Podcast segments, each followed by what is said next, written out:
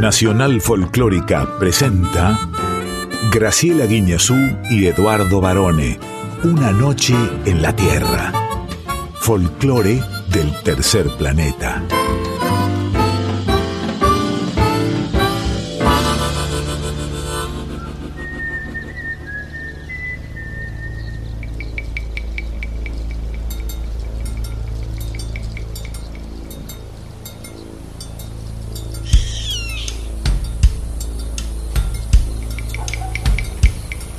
Ya es medianoche. Y el aire vibra con los sonidos de un planeta que respira música. Y así comienza nuestro viaje. Sol de los arenales. Regada en sangre de un bravo saihueque. Grito que está volviendo en su desbocado otro pehuenche. El cielo la honda noche se oye del viento la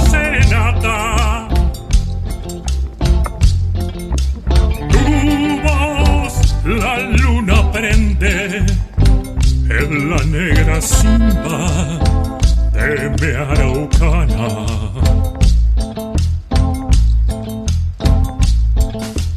Aguas que van, quieren volver.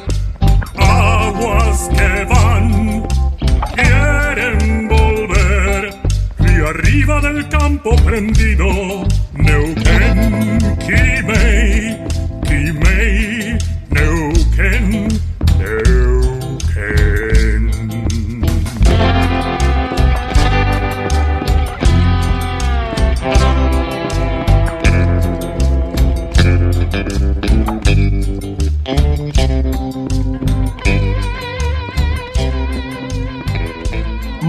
buena medianoche, tengan todas, tengan todos, bienvenidas y bienvenidos a otra emisión de Una Noche en la Tierra, programa folclórico si los hay, donde van a encontrar precisamente el folclore no solo de Argentina, sino de todo el mundo. Vamos a comenzar ya mismo presentando a la compañera Graciela Guiñazú, profesora, ¿cómo anda? ¿Cómo anda, Lic Eduardo José Barone? Muy bienvenido a esta noche en la Tierra. Nos quedamos aquí en Nacional Folclórica FM 98.7, como dijiste, viajando por el folclore de todo el planeta hasta las 2 de la mañana. Sí, ¿y sabe de dónde vengo yo? ¿De dónde, Barone? De San Cayetano. Yo estuve, usted, no, me parece que la vi en la fila de San Cayetano. ¿Puede ser? Yo vivo cerca de San Cayetano y voy.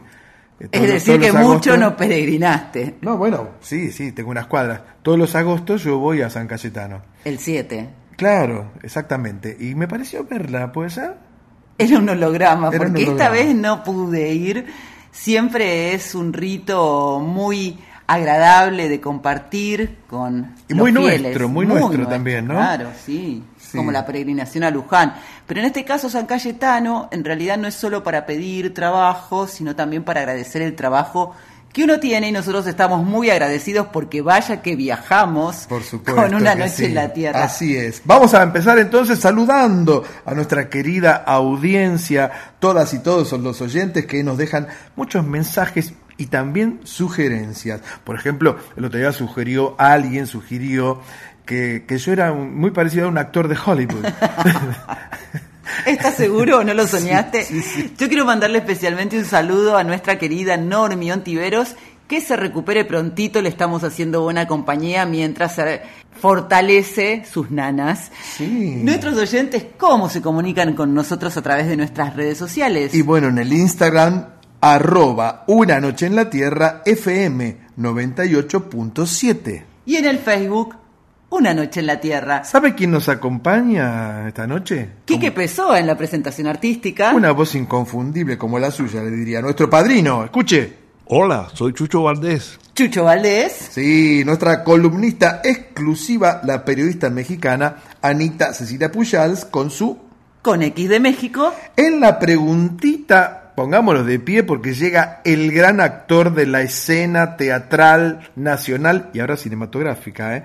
Julio Chávez. Hola Graciela, hola Eduardo. Un honor recibirlo, por supuesto, como también es un honor recibir en Aizaborati al cocinero Fernando Rivarola que nos visita desde Salta. Qué rico y que nos mande algo, algo también como para ir eh, probando, ¿no? Bueno, nuestros compañeros desde ya, Diego Rosato, El Tano, Salvatori y José Luis de Dios, que están a cargo de la puesta en el aire. Mónica Lisi en la operación técnica y en la edición de Una Noche en la Tierra, Enrique Barone. Y como la música hace sonreír al mundo, una frase que siempre decimos porque llevamos en nuestro corazón. Sí, vamos a comenzar ya mismo este viaje apasionante por todo el folclore. Y lo vamos a empezar con una bonita página del cancionero litoraleño de nuestro país, porque vamos a presentar una de las canciones posiblemente seminales de lo que es esta música del este de la Argentina. Estoy hablando de El cosechero, una composición que siempre lo ha distinguido al gran Ramón Ayala, que yo cuando la escuché por primera vez, la escuché por Ramona Galarza, me acuerdo, El cosechero. Muy linda. Un Pero- chamamé súper versionado, pero en Sí. esta ocasión tiene una impronta súper especial en la voz de Pedro Aznar, acompañado con Juan Núñez. El cosechero.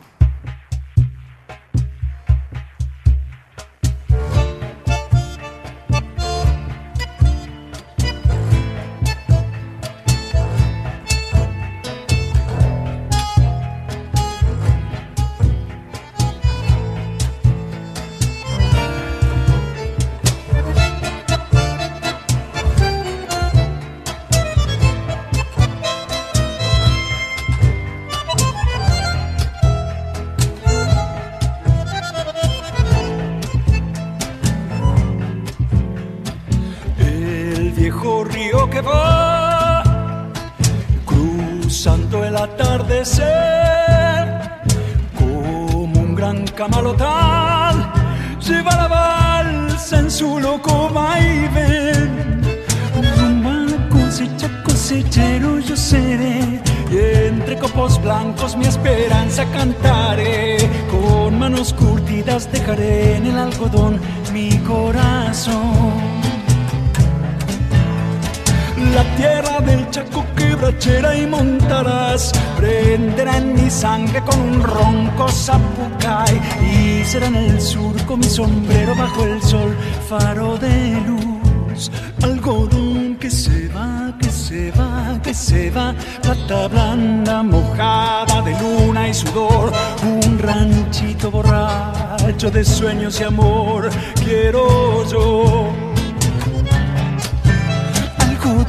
que se va, que se va, que se va, plata blanda mojada de luna y sudor, un ranchito borracho de sueños y amor, quiero yo.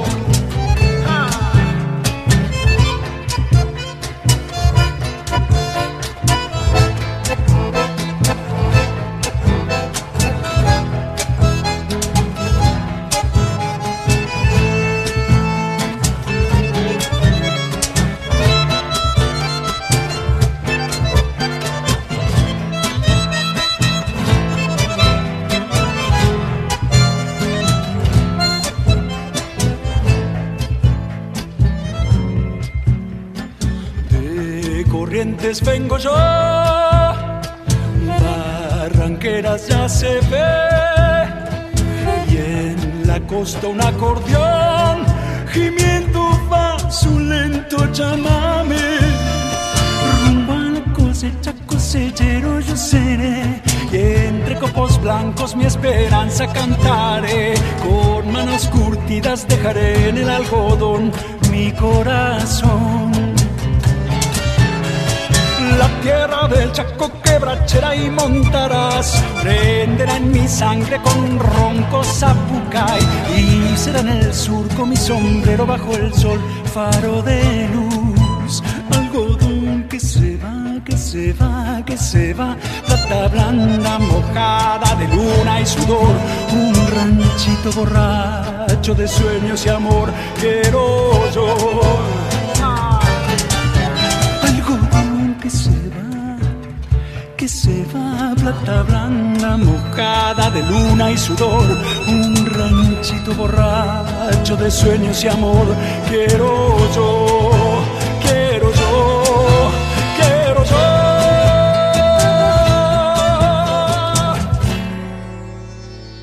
Esta es una hermosa versión que está incluida en el disco Flor y Raíz, ¿eh? nominado a los premios Gardel de este año como mejor álbum folclórico y canción del año por Reverdece, un tema de la autoría de, Pe- Pedro de Aznar, Pedrito sí. Aznar, exactamente, eh, con Soledad, con la gran Soledad. ¿eh?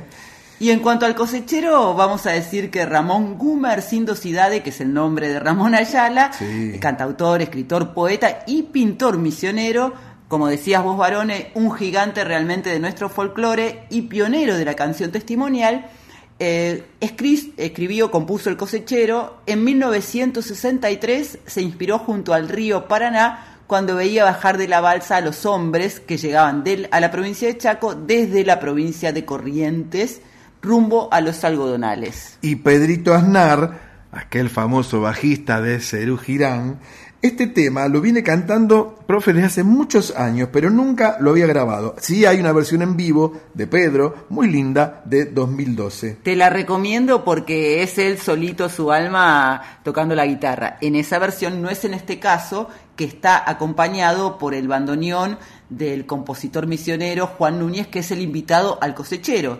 Pero este disco que está nominado, como bien decías vos, a los Gardel, Flor y Raíz, tiene muchos invitados, además de Juan Núñez y de mm, Soledad, a quien ya mencionamos. Sí, y además una hermosísima lista de canciones entre las que sobresalen dos gardenias. ¿Se acuerda qué lindo ese- esa canción, no? Eh, por ejemplo, Perfume de Carnaval de Peteco Carabajal, Maldigo del Alto Cielo de la chilena Violeta Parra. Muy buena versión. Vamos a confesar que estábamos a punto de... Estamos entre el cosechero y esta versión de Maldigo que está buenísima también. También hay, hay una versión en este disco de uno de, de mis zambas, una de mis zambas predilectas, que es Zamba para no morir, de otro grande que fue el Cuchile Guizamón, ¿no? Así que con esta canción que acabamos de escuchar, le deseamos mucha suerte a Pedro Aznar para estos premios Gardel que se van a entregar el 25 de agosto próximo. Y eso que nos sucede, que contaba yo recién, Barone, eh, que a veces no sabemos qué canción elegir de un artista, no suele pasar. Y ocurrió justamente, nos vamos a ir volando a Puerto Rico ahora, con Chuito, el de Bayamón.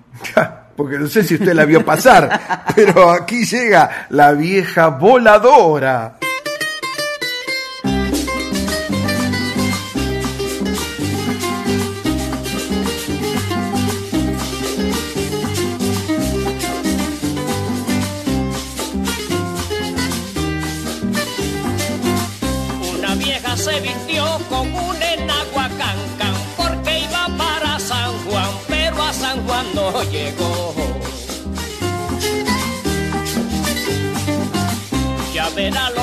Pasó con la vieja en el camino. Que de pronto un remolino de viento la levantó y a otro pueblo la tiró como un grano de comino.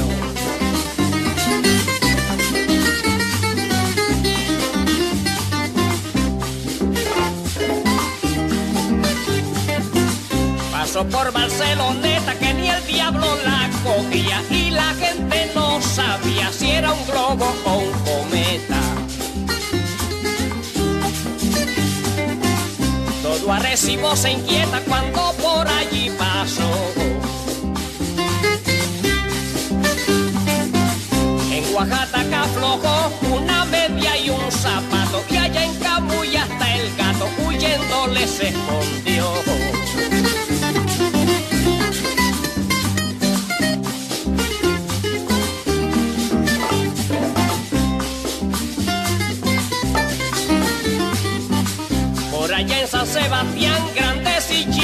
Corrían porque apenas distinguían la vieja de las cancajas. Aguadilla y San Germán la ven a la misma hora.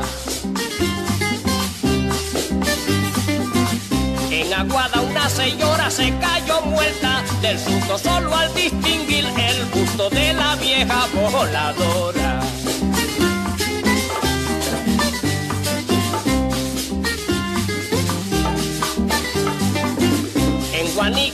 Dentro de un cañaveral de San Finkel Mayoral, fue el primero que la vio. Dicen que se le acercó y ella con gran precaución. Dijo soy de Bayamón y salía rumbo a San Juan sin pensar que esta cancan cambiaría mi dirección. Qué divertida esta canción, es como una mezcla de la bruja cachabacha y es como infantil porque justamente Chuito el de Bayamón cantaba así temas como infantiles muchas veces. Eh, pertenece esta versión al disco La Vieja Voladora, que en una versión remasterizada, porque en realidad la original es de 1957. Yo creo que este es el antecedente de otra famosa canción pop moderna que decía abuela, abuela. Y acá la cantábamos cuando éramos más jóvenes, decíamos la abuela, abuela. ¿Se acuerdan, no? Chuito el de Bayamón, Bayamón es el lugar donde él nació, en Sí, Puerto Rico. La calle Comerío de Bayamón. Bayamón. de Bayamón. Eh, también es llamado y conocido como el decano de los cantores, un trovador y uno de los intérpretes puertorriqueños de música campesina más ad- admirados porque de eso se trata lo que este cantaor e improvisador propone, ¿no? La música jibarita, ¿no? La música jíbara, así le dicen a los puertorriqueños. Sí, él, él tiene una extensa discografía y junto a su conjunto Los Madrugadores eh, logró amplia fama y reconocimiento no solo en su país, sino en el exterior, Estados Unidos, España y Cuba, porque sinceramente tenía él y tiene en su repertorio canciones siempre alegres y jocosas y también como sátiras. Está buenísimo lo que acabamos de escuchar. Sí, y ahora que dije jibaritos me acordé, esa versión hermosa deberíamos pasarla de Caetano Veloso cantando el jibarito. Va loco de contento, ¿se acuerdan de esa? Sí, Muy linda. hemos pasado esa canción en varias versiones, pero no me acuerdo si de Caetano. Me parece que no. Bueno, vámonos al Perú, porque hay sol en Perú. ¿Eh? Acá también, pero no hasta ahora. Vamos a escuchar a los Sol Perú cantando. Chiquilla.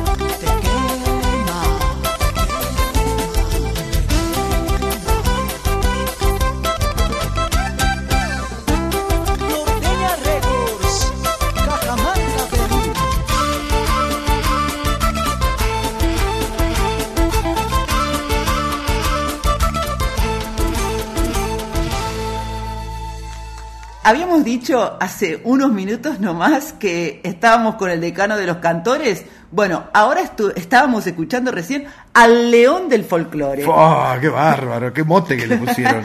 que es Germán Marín Huamán, que es un cantante folclórico y compositor peruano, y es una de las voces del huayno cajamarquino el huayno de Cajamarca, que es una región del Perú, ¿no? Sí, también es conocido como trote. Es un, en realidad es un canto y una danza de origen precolombino, quechua aymara de la zona del altiplano. Y se baila colectivamente, ¿eh? Ahí, ahí todas las parejas juntas salen a bailar. Es un cortejo esta danza, porque en la antigüedad al menos, el hombre invitaba a la mujer a bailar y ahí comenzaba, había un zapateo en algún momento vigoroso, pero también podía ponerte el hombre el pañuelo sobre el hombro de la mujer y ahí comenzaba como esta danza. En este video de Sol Perú también puedes ver una partecita en donde el hombre o la mujer bailan solos, que es como la modernización de esta tradición. Es muy popular en el carnaval de Cajamarca, que es el más importante de Perú, tanto es así que es como la capital del carnaval peruano. Sí, y este estilo cajamarquino o cajamarqueño, pues se puede decir las dos maneras, se toca con eh, determinados instrumentos. Eh, por ejemplo, el violín, la mandolina, la quena, la guitarra, el arpa, el charango, ¿no? Es una muy linda mezcla, muy interesante. Folclore puro del Perú, en este caso de Cajamarca, que en quechua se dice Cayamarca y quiere decir pueblo de espinas. Sí, y como acá me estoy pinchando, la voy a invitar y nos vamos para el África, ¿eh? A Senegal. Sí, a Senegal, a escuchar a esa increíble y típica orquesta. Acá estaba la típica de Troilo, pero allá estaba la orquesta Baobab, que llegan para ofrecernos Bi Musolú.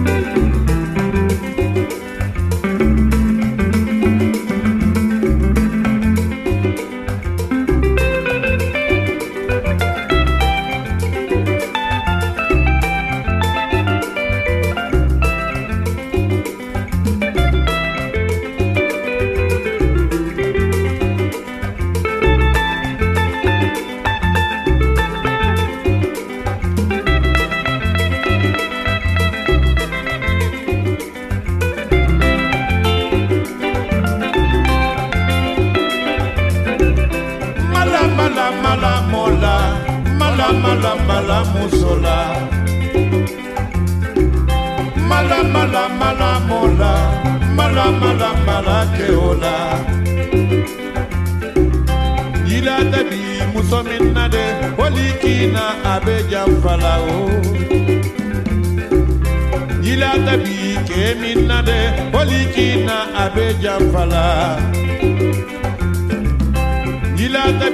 musominna de walikina abe janfala o. ila tabi mɔgɔ min na de walikina abe janfala. teriɲɛw banna o tiɲɛw banna de tiɲɛw banna o dugajɛ tiɲɛw banna de. alaji bɛ alaji bɛ mɔli ye tɛrɛndi. Get that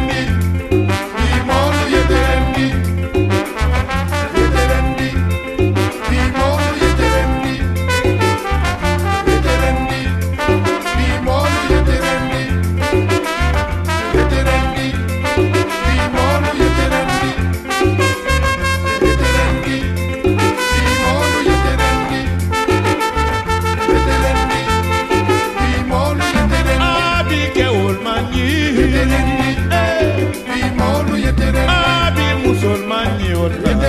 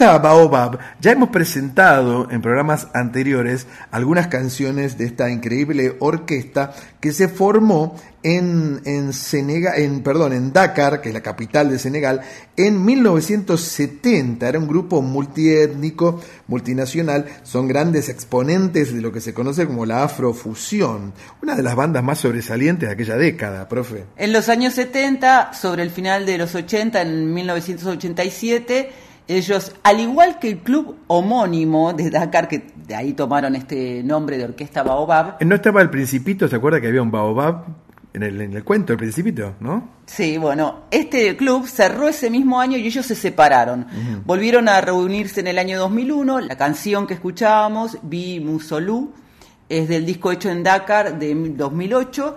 Y en el reencuentro ellos volvieron a lo que es de es su música, ¿no? Esta mezcolanza, si querés, de fusión afrocubana, mezcolanza de son y salsa, rumba congolesa, el sonido criollo propio y otras delicias musicales, varones. Profesora, hablando de delicias, ahora viene lo mejor, así que le convido a esperar lo que sigue. Hasta las dos, una noche en la tierra en la folclórica. Una noche en la Tierra. Suena el folclore del tercer planeta con Graciela Guiñazú y Eduardo Barone por Nacional Folclórica FM 987. Qué honor, profesora, qué placer, qué gran momento el que llega ahora a continuación, porque nuestro invitado a la preguntita A, ¿quién es? El gran actor argentino Julio Chávez. Hola Graciela, hola Eduardo. Bueno, sé que tengo muy poco tiempo, así que no voy a preguntarles cómo están, sino les voy a contar cómo estoy yo. Yo estoy muy bien, muy ansioso y muy expectante porque estoy en las puertas del estreno de Yo soy mi propia mujer en el Metropolitan. Es un espectáculo hermosísimo que trata sobre uno de los primeros travestis alemanes de comienzo del siglo XX, eh, que atravesó toda la época de los nazis, toda la época del comunismo, con esta lucha que tenía en imponer su particularidad y su elección. Y ahí estaban de nuevo los títulos en hebreo, por el perrito Nipper, por supuesto. Fue esa época que nos convertimos en buenos amigos. Claro, porque mi tía Luisa era lesbiana y yo era lo mismo. Y por otro lado, estoy también muy ansioso porque el 15 de septiembre estreno Cuando la miro. Cuando la miro eh, es una película que es mi ópera prima, es una película mía eh, que protagonizo gracias eh, a los cielos con Marilu Marini y que me tiene como director, como coautor junto con Camila Mancilla y como actor. Así que este, esta película que trata sobre el encuentro de una madre con su hijo, una, es, es una una película que habla sobre la ocupación de un ser humano de tratar de indagar un poco más en sus orígenes y de establecer una suerte de, espacio de comunión y de, armonía con lo que es su historia, su pasado, su presente y lo que se entiende que va a ser su futuro. Es una película de amor, de contemplación y de homenaje a lo que entiendo yo que es el arte. Bueno, los dejo escuchando María Va de Mercedes Sosa patitas chuecas, María va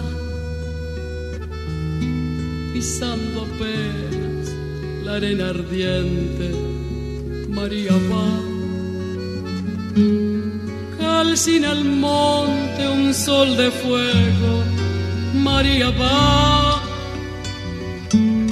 Temor bombero, palmar estero, María va. Hizo la siesta ponerle un niño a su soledad. De trigo y luna y de su mano Maria Vaz.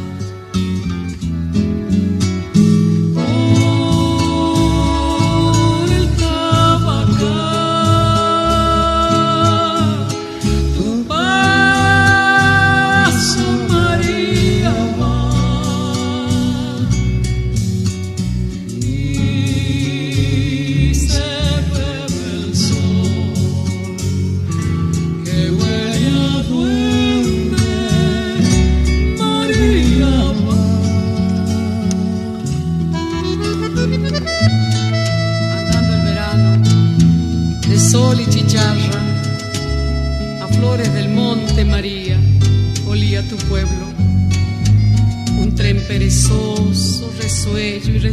va. regada María, olía tu pueblo, a pura inocencia de niño pueblero, a calle regada, a flores del monte, María, olía tu pueblo.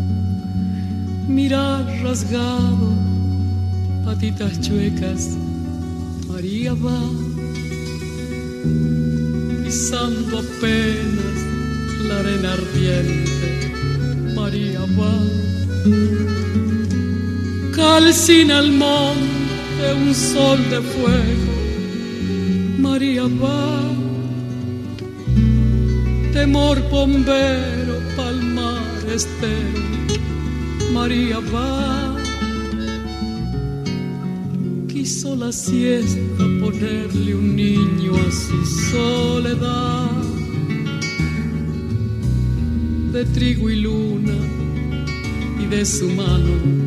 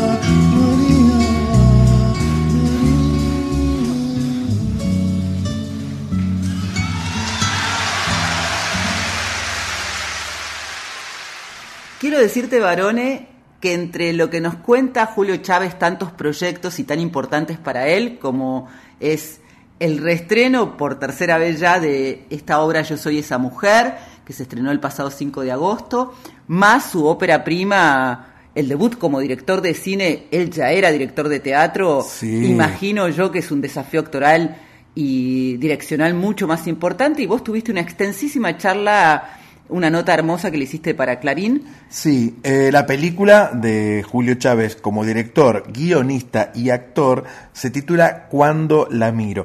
Le voy a proponer ahora, así al aire, que cuando se estrene la película en septiembre, eh, saquemos eh, algo de la película en nuestra sección Luz Cámara Acción, ¿verdad? Sí, el 15 de septiembre se va a estrenar en cines. Y mm, vamos también a contar de Julio, porque tiene que ver con su personalidad y diría yo su sensibilidad, la canción que eligió María Va, Mercedes Sosa con Antonio Tarragorros, es preciosísima esta canción, tiene muchísimas versiones. Sí, claro. la autoría de la canción es de Tarragorros. Mercedes la, la inmortalizó, es un chamamé lentito que describe con pocas palabras y mucha sencillez y al tiempo, al mismo tiempo mucho detalle la vida de una chica del interior profundo de nuestro país.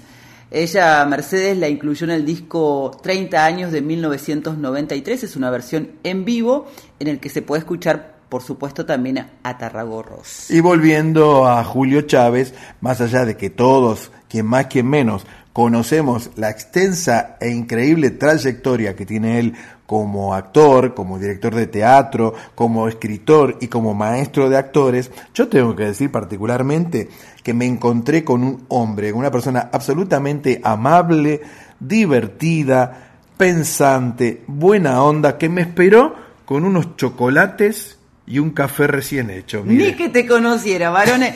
Vamos a aclarar también que esta obra Yo soy una esa mujer. Yo soy mi propia mujer. ¿Ese es el título correcto? Es el título correcto de la. Es una obra que presenta la historia de una un famoso travesti alemán en la época del nazismo. ¿eh?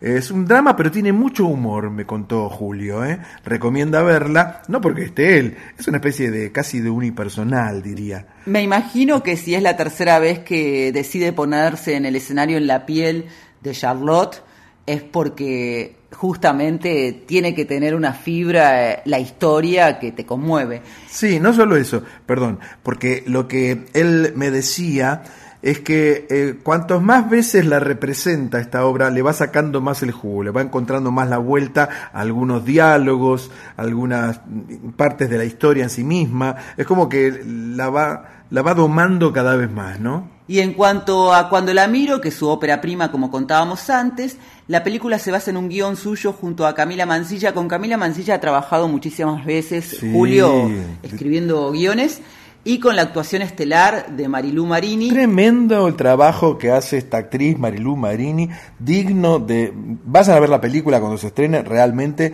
los va a asombrar. Es, es un duelo de titanes, ¿eh? Julio Chávez, Marilú Marini. Y con la actuación también de una actriz que a mí personalmente me gusta muchísimo, que es Silvia Cutica. Sí, la esposa de nuestro amigo Pipo Luque, claro. Luis Luque, que, que está en todas partes. Luis Luque, ese es otro tema.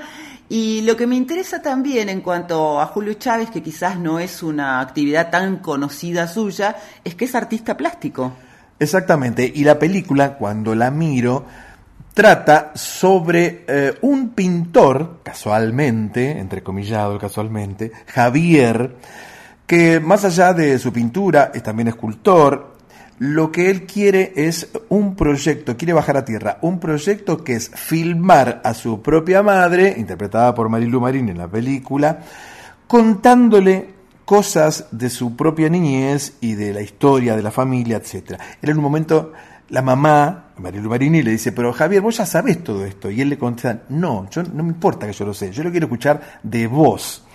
Y la verdad que tiene como algún rasgo medio bergmaniano, tiene algo de Bergman la película. Es una película, yo la, he visto en adelanto de prensa, realmente muy, muy recomendable. Y usted sabe que yo soy bastante crítico con el cine argentino, ¿verdad? Esta película en particular, véanla. Que como no es mi caso, sé que me va a encantar seguramente la película debut la primera película como director de Julio Chávez, a quien le agradecemos enormemente que haya protagonizado. Sí, y también yo quiero agradecer mucho a Tommy Pascus, ¿eh? Un otro grande entre los grandes, que muy amable, muy buena onda y recontra profesional, Tommy Pascus. Digo, que haya protagonizado, le agradecemos, y sin guion, Sí. porque él contó lo que quería contar. La preguntita. Y después de este placer enorme que acabamos de compartir, te invito, varones, que nos vayamos, mira. ¿A dónde? Brasil, Sí. a España, Upa. a Dinamarca ¿En y a? Estados Unidos. Uy, mire, suerte que, ¿sabe cómo se llama la canción? Si, si hubiera, si hubiera estado en femenino, yo no la cargo a usted, mire, ¿eh? porque a mí no me dan los bracitos. Llegan los Nova para hacer... Upa,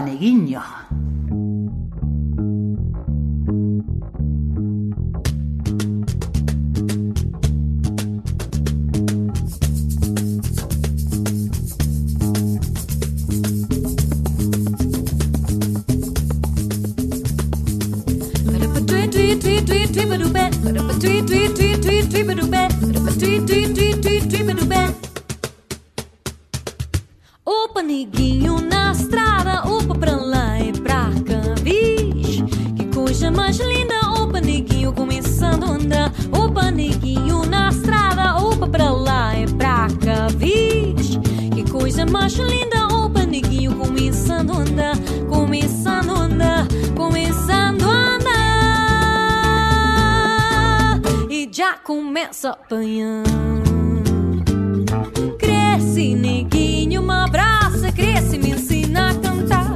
Eu vim de tanta desgraça, mas muito te posso ensinar.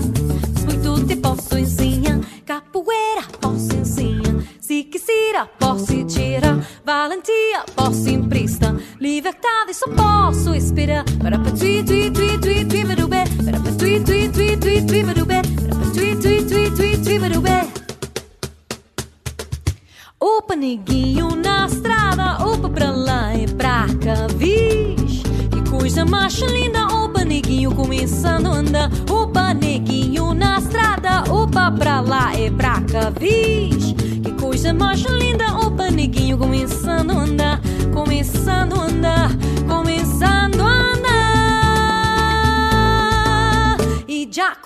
up on you.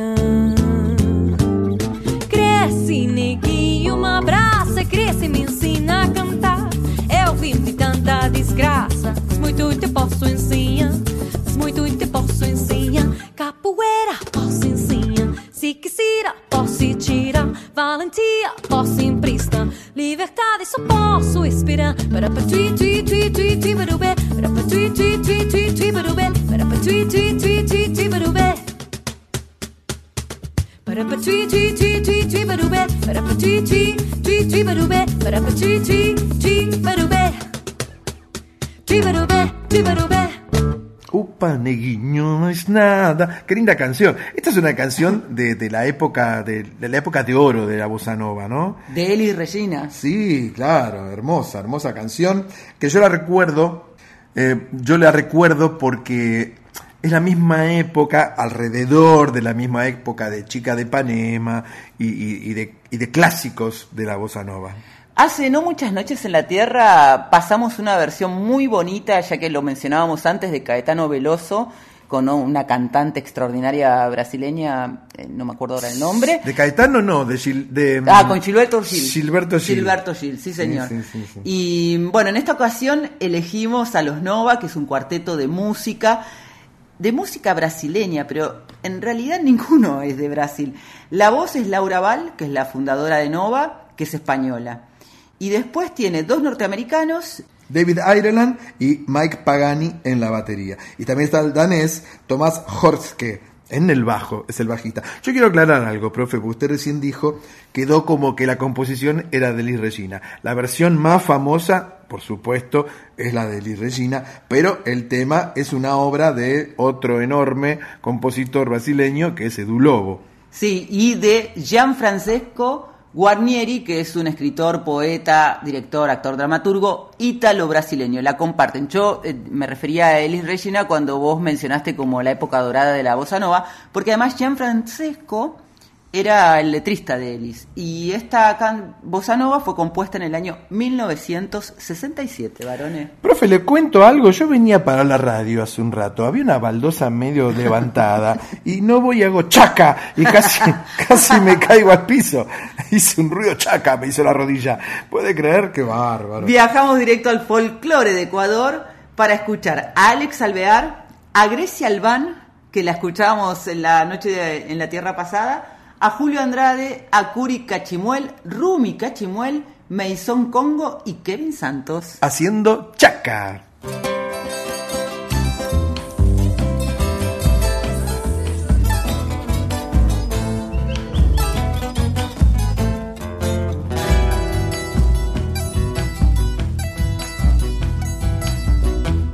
Al rayo del sol dorado, una mañana te vi. Sol dorado, una mañana te vi. Te vi que estabas cortando, te vi que estabas cortando matitas de perejil, matitas de perejil, mi guambra.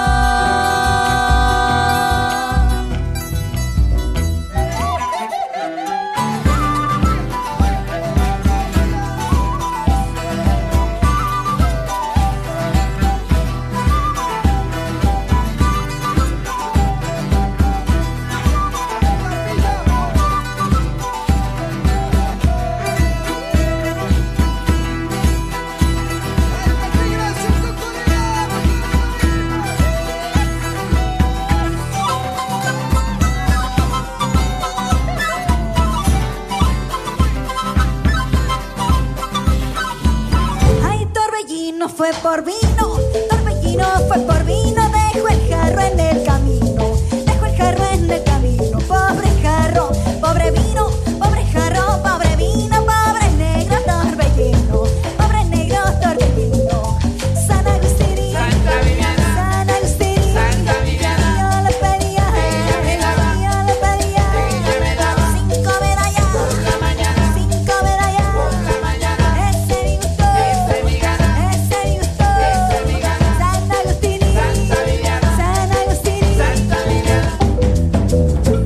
Chaca no es por chacarita, yo esto lo quiero aclarar, por favor. ¿eh? Somos muy pocos y muy distinguidos los hinchas de chacarita.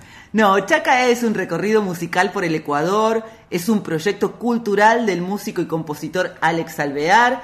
Este proyecto nació en el año 2018 desde la necesidad que él tenía de hacer un recorrido que represente toda la diversidad cultural y étnica de ese país. Sí, y además Chaca también es, un, es una especie de ensamble, es un combo que está formado por músicos afros, indígenas y mestizos que representan lo que usted decía, esta diversidad de tradiciones, la fusión de razas y también de géneros musicales. Esta canción que escuchamos es como, si decimos como muestra basta un botón, es una enorme muestra de lo que son capaces de hacer estos músicos, cada uno, todos comparten como algunos instrumentos, la percusión, por ejemplo, que es tan característica, todos lo hacen, y vamos a aclarar que chaca en quechua significa puente, Mire, no lo sabía, mire qué bien. y es un vínculo, en este caso, un puente con los ritmos más representativos de la geografía ecuatoriana. Sí, y ya que usted cruzaría rapidito el puente por si llega King Kong. ¿Por qué? Le voy a contar por qué. En una época eh, fue muy famoso, por supuesto, el gran guitarrista flamenco Paco de Lucía. ¿sí? Estoy hablando de los años de los años 60 ya, los años 70, los años 80 explota cuando hace un trío con John McLaughlin y Aldi Meola sobre todo, pero él tenía su propio sexteto. Paco tocaba con los hermanos en trío, en dúo, los hermanos eran Pepe de Lucía y Ramón de Algeciras, ¿verdad? Toda una dinastía. Toda una dinastía, exactamente. Pero también tenía su sexteto. Y yo tengo el orgullo de haber participado como parte de una audiencia en un teatro famoso de, de Buenos Aires hace muchos años, cuando Paco, Pepe y Ramón debutaron, hicieron el estreno de esta canción que se llama Buana Buana King Kong.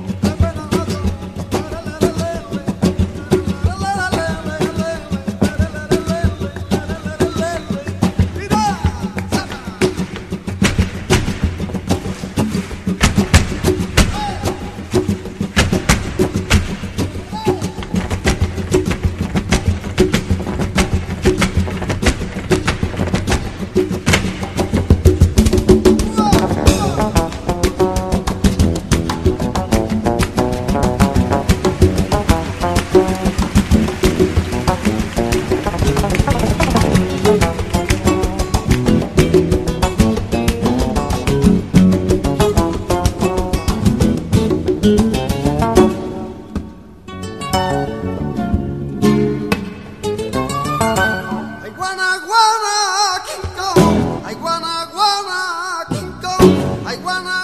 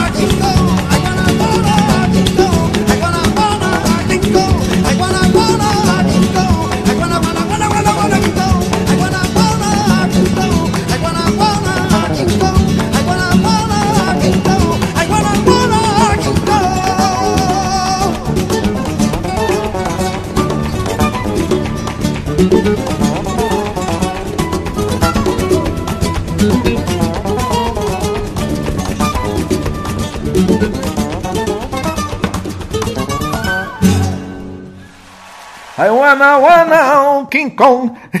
Es buenísimo.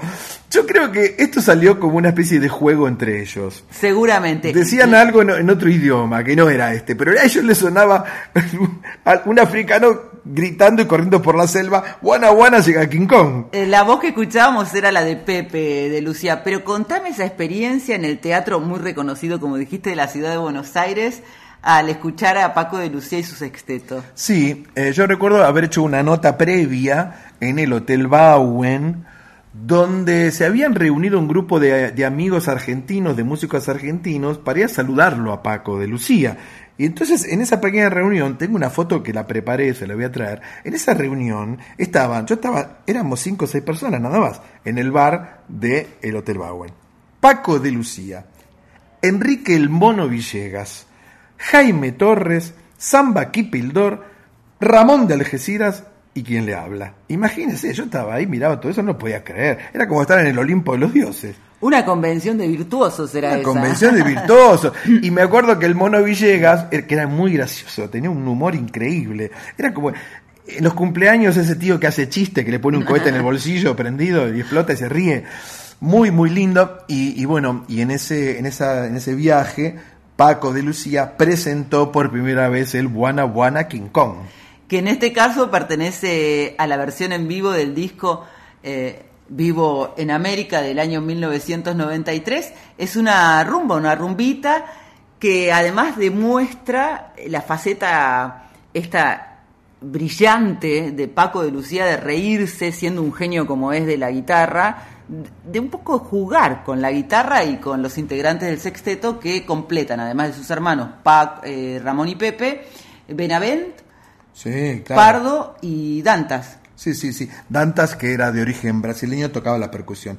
Recordemos también que el celebérrimo y el súper habilidoso y virtuoso Paco de Lucía falleció hace muy poquitos años en la playa de Cancún, en México. Estaba ahí de unas vacaciones con sus hijos. A él le gustaba hacer buceo. Siempre decía y había ido a hacer buceo. Y tú, Ah. se descompensó eh, y lo llevaron al hospital. Fue tarde y bueno, ahí falleció. Y un datito que quiero contarte sobre este disco es que ellos tenían previsto ponerlo a la venta mucho antes del 29 de noviembre de 1993, pero algo salió mal en la grabación y entonces tuvieron que volver a, a- a trabajarlo, a hacer las mezclas. Sí, claro que sí. Eso quiere decir que hasta los genios a veces tienen traspiés. Sí, mire, y hablando de genio, yo tengo que descansar un ratito. A ver si, por favor, Quique, dígame algo. Kimei,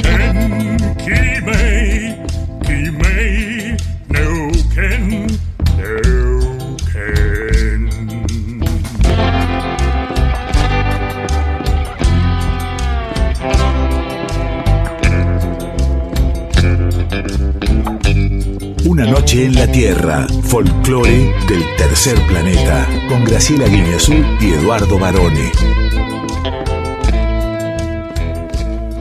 Profe, profe, profe. A mí hay cosas que ya a esta altura de mi vida ya no me interesan, pero hay otras que son las que más me interesan. Y sobre todo si venís descansado de unos minutos. Por supuesto. Llega la gran columna de la periodista mexicana Ana Cecilia Pujals. Con X de México. Hola, hola, muy buenas madrugadas. Tenga todo ese público conocedor, amante del folclor, folclore, dicen acá, latinoamericano. Una noche en la tierra. Hola Edu, hola Graciela, ¿cómo están?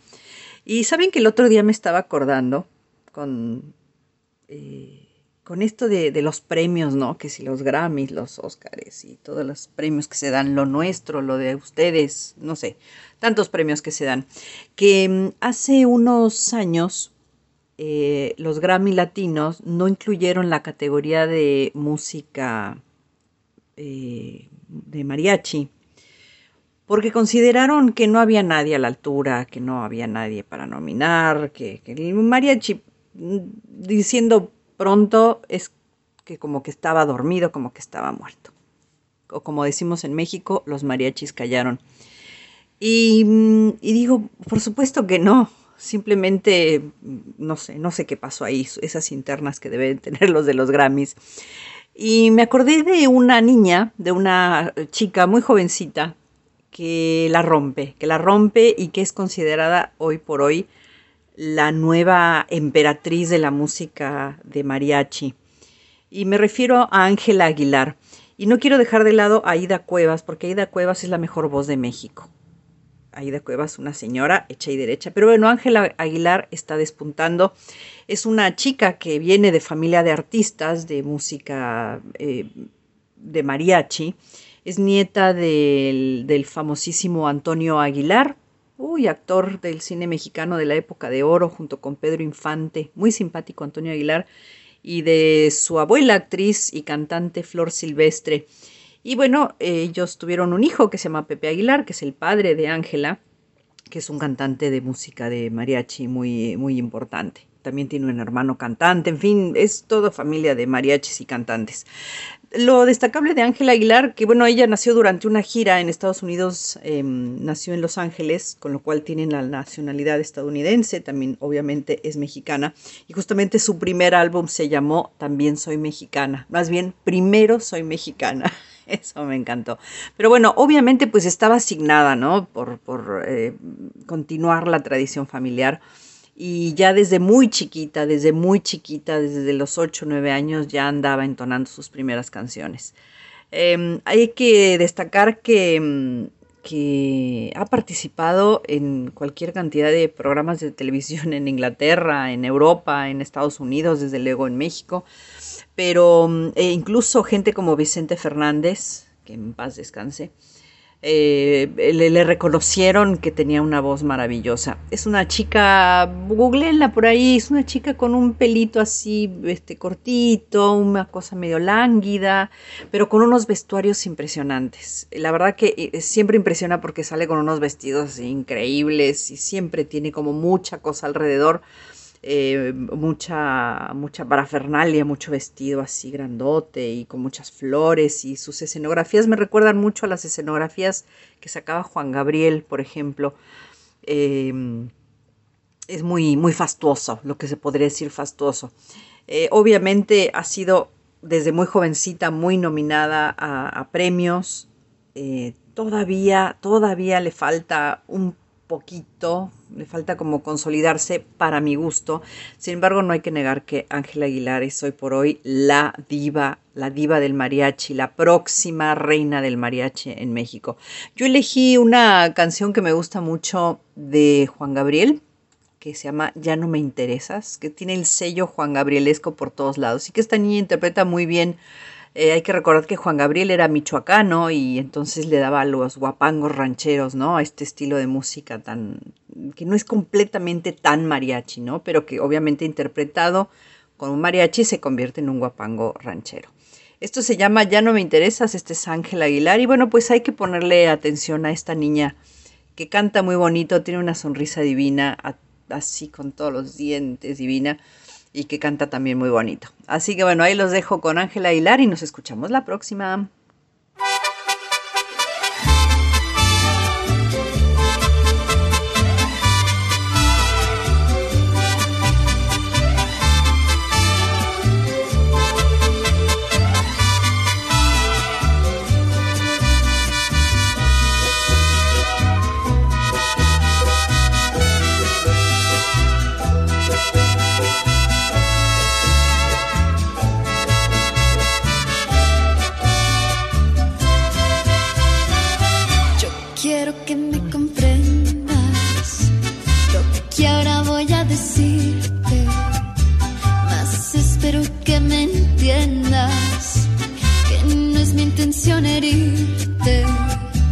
Resulta que ya no te quiero. No preguntes el motivo, ni yo misma lo comprendo. Pero es verdad lo que te digo. ¿Por qué? No sé. No sé por qué realmente tú a mí ya no me interesas.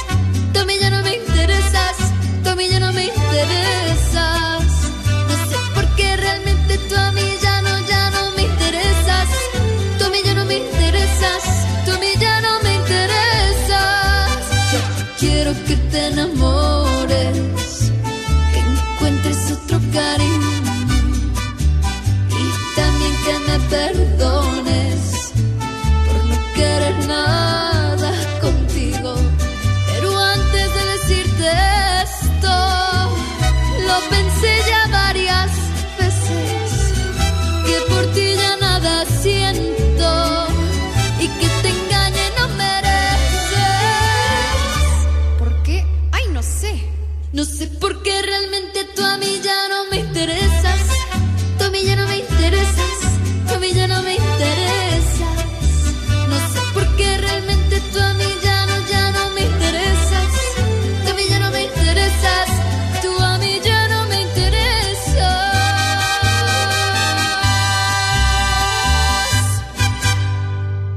Ángela Aguilar, bueno, yo le voy a contar esto, mire, se lo contaba el otro día a Anita en una charla que habíamos tenido por teléfono, cuando ella eh, propuso hablar de Ángela Aguilar. Yo, hace muchos años, no tantos, yo era chiquito, y mi mamá, italiana, por algún motivo que nunca me quedó claro, a ella le gustaba ir al cine a ver películas de actores mexicanos como Pedro Infante, Jorge Negrete, María Félix y las películas del gran Antonio Aguilar. Todos ellos aparecían en algún momento a caballo con su sombrero mexicano, sus dos pistolas al cinto y cantando alguno de esos temas. Yo era muy chico y tengo el recuerdo de Negrete, por ejemplo, cantando Jalisco, ¿no? O de Pedro Infante. Y después esas películas empezaron a darlas por las tardes los sábados en Tele 11, me acuerdo que las daban, ¿no? Y en el caso de los Aguilar, como son todo un familión de artistas, tu mamá se hacía una panzada, me imagino. Sí, claro que sí. Bueno, ella me inculcó el amor por la música mexicana. Muchos años después, como usted sabe, nos encontramos de casualidad con Anita Pujals. Y bueno, y hoy nos traía ella la historia de Ángela Aguilar. Cuente un poquito quién es. Primero te digo que la escuchábamos en Ya no me interesas, que es del álbum Primero Soy Mexicana del año 2018, porque como comentaba Anita, Ángela reafirma este Yo Soy Mexicana porque en realidad nació de casualidad en Los Ángeles, en Estados Unidos, porque sus padres, que son artistas, como también contaba Ana, estaban de gira. Ana tiene 18 años nada más. Perdón, Ángela. Sí, sí, claro. Ana tiene un poco más. Ana no muchos más tampoco. ¿eh? Ángela Aguilar tiene 18 años. Según la definición de Anita, es la nueva emperatriz de la música mariachi, aunque ya no me interesas, no es mm, tan, no tiene tanto el ritmo de ranchera, es como, eh, si querés, una innovación en la forma de cantarlo y además tiene como un recitado, se pregunta a ella. Porque es la nueva generación. Es bastante original, claro. Hace un crossover. Hace un crossover, sí señor, una cruza. Pero en realidad se le vaticina un divismo asegurado y la ven como la futura reina de este género desde ya, teniendo 18 años. Sí, ya a los 9 grabó el primer álbum con su hermano, producido por su papá, pero bueno, álbum al fin. Y ahora, en la última entrega de los, en la- no en la última, en el 2019, en los Grammys Latinos, ella pudo cantar La Llorona en vivo frente a, todo- a todos colegas. Imagínate cuando tenía ¿qué? 15, 16 años, imagínate todo lo que el destino le depara. Sí, además imaginemos to- estos artistas nuevos, noveles, pero que además son hijos o nietos de grandes figuras de la música popular, eh, han tenido un entrenamiento desde la panza de la madre, que vienen escuchando todo esto. Y sí, ¿cómo no van a salir después cantando? A mí me gusta mucho y también tiene, como decía Ana, un aire angelical. Y hablando de angelical y de ángeles varones, yo sé que esta canción significa mucho para vos, ya que antes mencionábamos a tu mamá, porque es otra canción de tu casa, de tu infancia. Por es una vidala en realidad. Claro, porque a mí lo que pasaba con mi familia italiana eran seis hermanos italianos, tres mujeres, tres varones. Y los varones se habían consustanciado mucho con la música folclórica argentina. Cuando yo iba a la casa de mis tíos, escuchaba netamente folclore. Eduardo Falú, Atahualpa Yupanqui, mi tío Enrique fanatiquísimo de José Larralde. Y siempre ellos ponían una canción en especial. Y era el Chango Rodríguez haciendo Vidala de la copla. Vidala tengo una copla, no me la va a quitar. Vidala tengo una copla, no me la va a quitar. Déjala que me acompañe y así conmigo andará. Pa' cuando vuelva mi pago, entonces juntito le hemos de cantar. Vidala tengo una copla, no me la va a quitar.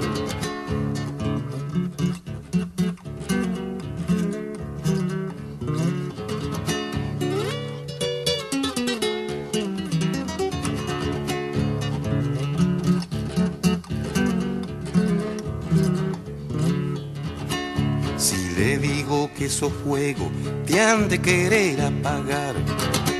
Si le digo que esos fuego te han de querer apagar. Y en tu rescoldo caliente, lo ollita calentarán. Pa' que no apaguen tu fuego, tal vez algún pobre me ayuda a soplar.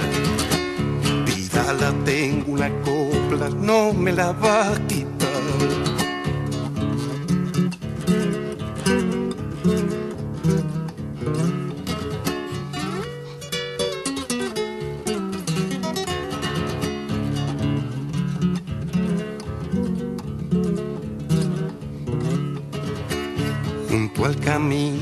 Caído chumadito el carnaval. Junto al camino se ha caído chumadito el carnaval.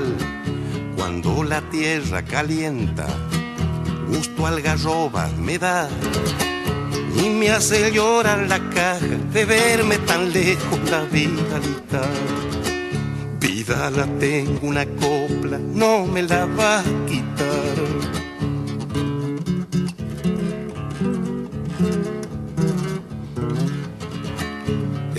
Todo lo que me queda. Si vuelto tal vez me dan. Pa' cuando vuelva mi pago, entonces juntito le hemos de cantar. Vida la tengo una copla, no me la va a quitar. No me la va a quitar. No me la va a quitar.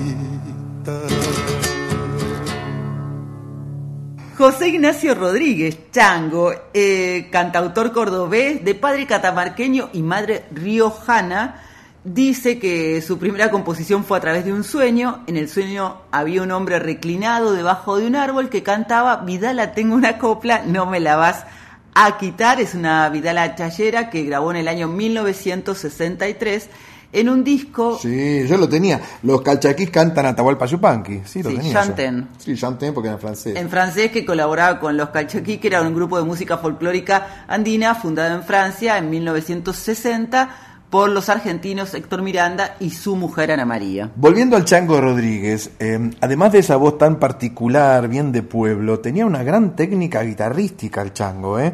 Hay que saber tocar estas zambas de la manera, y las vidalas y las chacareras de la manera que se tocan. Esto es como querer tocar blues de Chicago cuando uno no es de Chicago. Esto es lo mismo. Yo puedo intentar hacerlo, pero la verdad que esta gente que es de ese terruño, de esa zona, de esa región, lo hacen con el corazón, ni siquiera con los dedos. Y además Chango dio como una vueltita, es decir, de Córdoba viajó a Buenos Aires, después estuvo en Bolivia y Perú, y eso lo fue nutriendo de otros ritmos por otra parte, y tiene una historia que es de película, varones. Ay, cuénteme, me encanta el cine. Él se casó con Lidia y de Margarita Bay, la gringa, como le decían, quien lo inspiró para hacer la obra más conocida de de él, que es la samba Luna Cautiva. Sí. ¿Cuándo la compuso Chango? ¿Cuándo? Cuando estaba preso. Él estuvo preso cuatro años, entre Ajá. 1963 y 1967, en el pabellón 11 Sí. de la penitenciaría de San Martín, acusado de un homicidio. Sí, me acuerdo, pero no recuerdo las, los detalles de todo Fue eso. indultado por el presidente de facto Juan Carlos Onga- Onganía gracias a la gringa, que armó todo un petitorio y un comité para su Ah, liberación. mire, mire. Él fue condenado a 12 años de prisión por el crimen de Juan Pedro Loro Temístocles Álvarez, quien era su compadre, el del Chango, y el encargado de cuidar los caballos de carrera del músico. La pelea empezó en una fiesta por una pavadez, porque Rodríguez estaba haciendo unas canciones y omitió mencionar a los autores. Claro. Entonces le recriminaron eso, la pelea fue increyendo, se van todos medio enojados. Cuando se van, Chango se da cuenta que le faltaba de su bolsillo el dinero que había cobrado por un adelanto de su nuevo disco. Y la mujer la recrimina por esa costumbre de poner el dinero en cualquier parte. Entra ella a buscar el dinero y como tardaba, Chango sale de su auto Sí. e ingresa en la casa con un arma. Epa. Y según el relato de él, por supuesto no es lo que entendió la justicia porque lo condenaron, se le escapó un tiro y mató de un tiro a Álvarez. Sí, y, también yo quiero agregar que esta movida que había hecho la esposa del Chango pidiendo su liberación consistía, entre otras cosas, en juntar una cantidad de firmas de artistas que pedían por su libertad. Entre esos artistas estaban nada menos que Leodan y Tita Merelo. ¿eh? Claro, porque además Chango era un artista muy famoso, renombrado, tiene grandes composiciones, y lo que iba a decir del 8 de enero de 1965 es que Rodríguez y la gringa se casaron en la cárcel de encausados.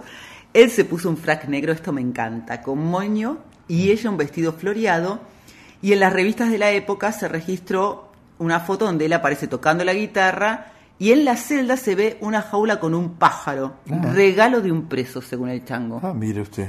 Historias, pero la verdad es que es para hacer una película. Absolutamente, como también es para hacer una película, la canción que llega ahora directamente desde Colombia, con Jorge Velosa y los carrangueros que nos traen El rey pobre.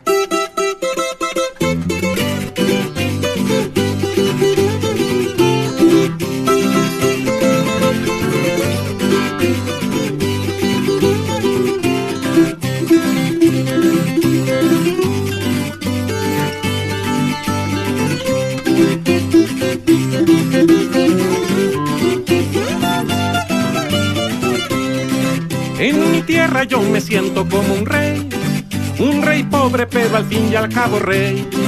Mi castillo es un ranchito de embarrar y mi reino todo lo que alcanzo a ver. Por corona tengo la cara del sol y por capa una ruana sin cardar.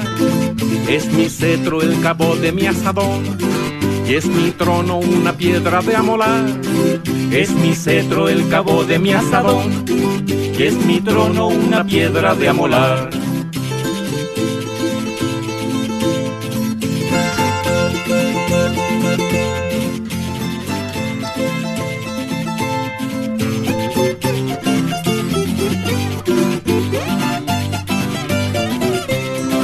Es mi reina, la belleza es mi mujer. Tochinito es mi princesa y mi edecán. Es mi paje, un burro color café. A la vez mi consejero principal. Por corona tengo la cara del sol. Y por capa una ruana sin cardar. Es mi cetro el cabo de mi asadón. Y es mi trono una piedra de amolar. Es mi cetro el cabo de mi asadón y es mi trono una piedra de amolar.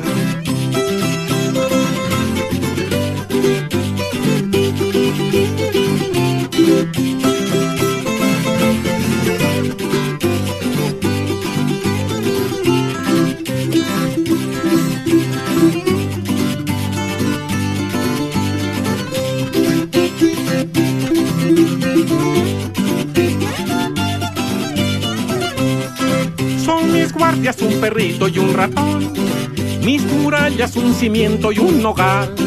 Son mi escudo las alas del corazón y mis criados tres gallinas y un turpial.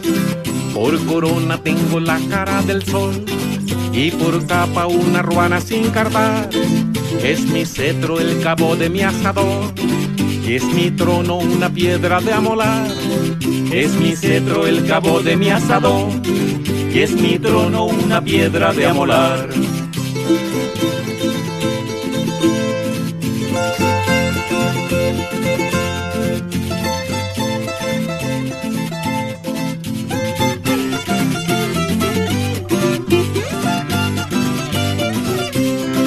Por todo eso yo me siento como un rey, simplemente por hacerme una ilusión, por tener una esperanza para vivir, ya sabiendas que los sueños sueños son.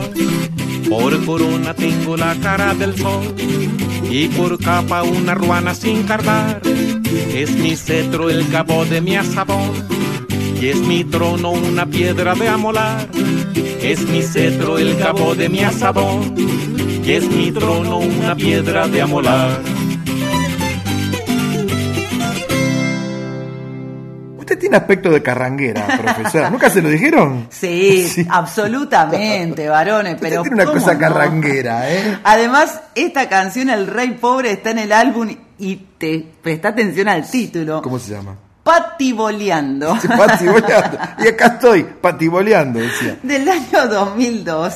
Eh, bueno, Velosa es conocido como el carranguero mayor. Sí. Su nombre completo es Jorge Luis Velosa Ruiz, compositor, cantante, presentador, coplero, bailarín, locutor, actor de televisión y médico veterinario. Claro. Mirá todo lo que hizo este hombre. Es el padre de la carranga Sí, y es un emblema de la cultura nacional colombiana. sí, por supuesto.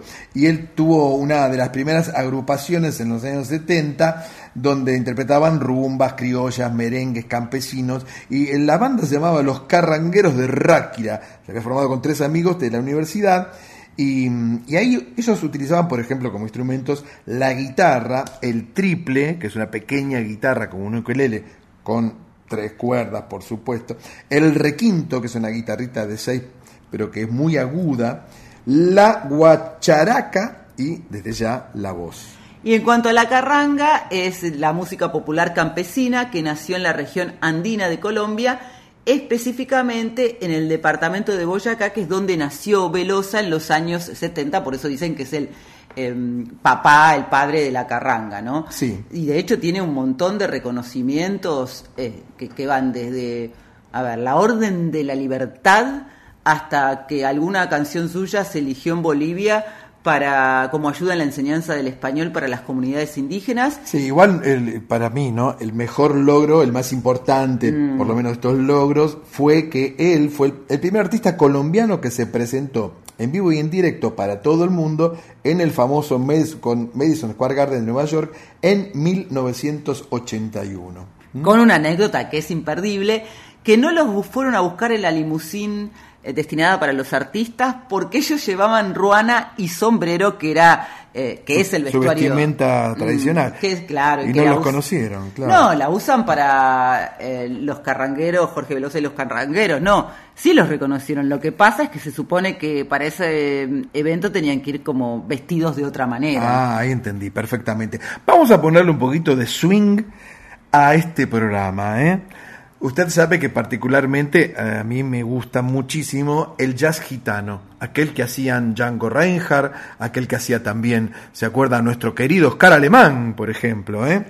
Pero vamos a escuchar ahora a las nuevas generaciones de músicos, de guitarristas virtuosos que siguen haciendo jazz gitano. Aquí llegan Virelli Lagrin y Yoyo Stefan para hacer Hungaria.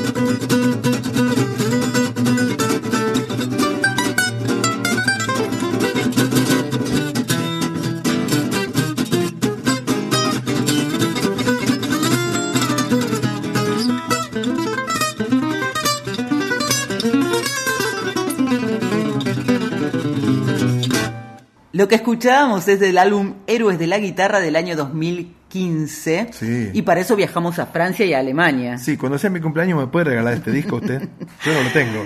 Dicen que el jazz, ¿cómo no, varones? No lo Dicen- tengo, no, no lo tengo, no tengo. Bueno, no sé si lo voy a O sea, conseguir. espere, tiene la agenda ahí, la lapicera en la mano. Anote, 13 de octubre, regalar disco Héroes de la Guitarra a varones. Mira, si hago todo el listado de lo que ya me venís pidiendo, no me va a alcanzar la vida, varones, para muchos cumpleaños más. Eso y una tortita, nada más. Bueno, iba a contarte que dicen que el jazz manouche, que es como se llama Sí. en Francia el gypsy jazz, sí, claro, ya gitano, obvio. es un es una cuestión de fe más que un género musical.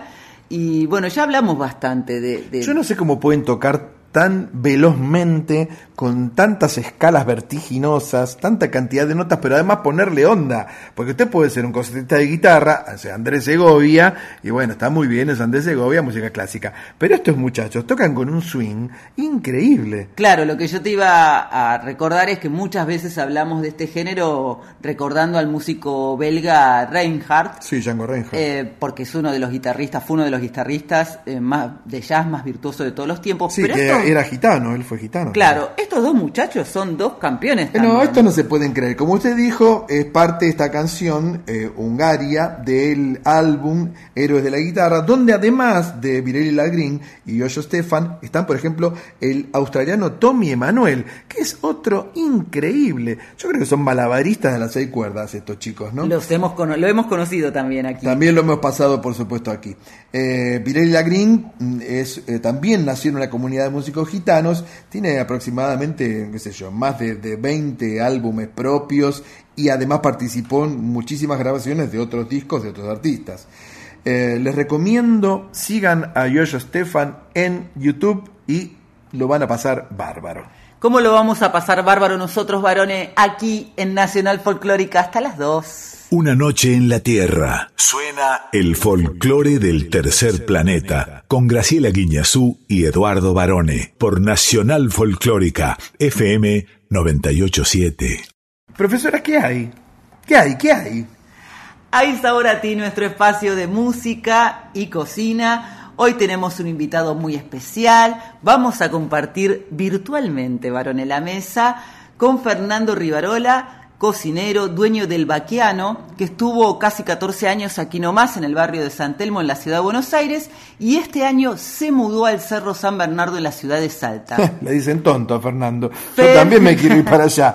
Fernandito, llévanos. Es un proyecto muy hermoso, muy completo, ya nos va a contar Fernando, a quien voy a definir como un cocinero argentino 100% porque ha dedicado su cocina al producto regional, fresco y de estación de nuestro país y para eso recorrió todo nuestro país y es uno de los tres finalistas del Gran Premio de la Cocina Argentina, me estoy refiriendo al PRI eh, Barón B Edición Cocina. Vamos a escuchar entonces al gran cocinero Fernando Rivarola. Hola, buenas noches, Graciela y Eduardo. Bueno, como ustedes saben, soy Fernando Rivarola, eh, chef y propietario del restaurante El Baquiano desde hace 14 años, ahora en la ciudad de Salta. Y bueno, para mí es un enorme gusto estar en Radio Nacional Folclórica, en el programa tan lindo de ustedes, Una Noche en la Tierra.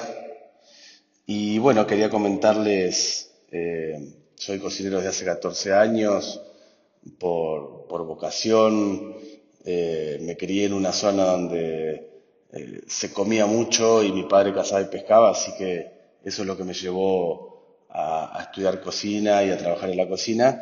Y bueno, muchos años después, ya 25 años, hoy estoy en la ciudad de Salta con este multiespacio que es el, el Baqueano, con esta locura que hemos armado acá, Biblioteca Pública Gastronómica, la primera de la Argentina, eh, un, salón de, eventos que tiene el Baqueano junto con una cocina de producción que funciona como restaurante escuela.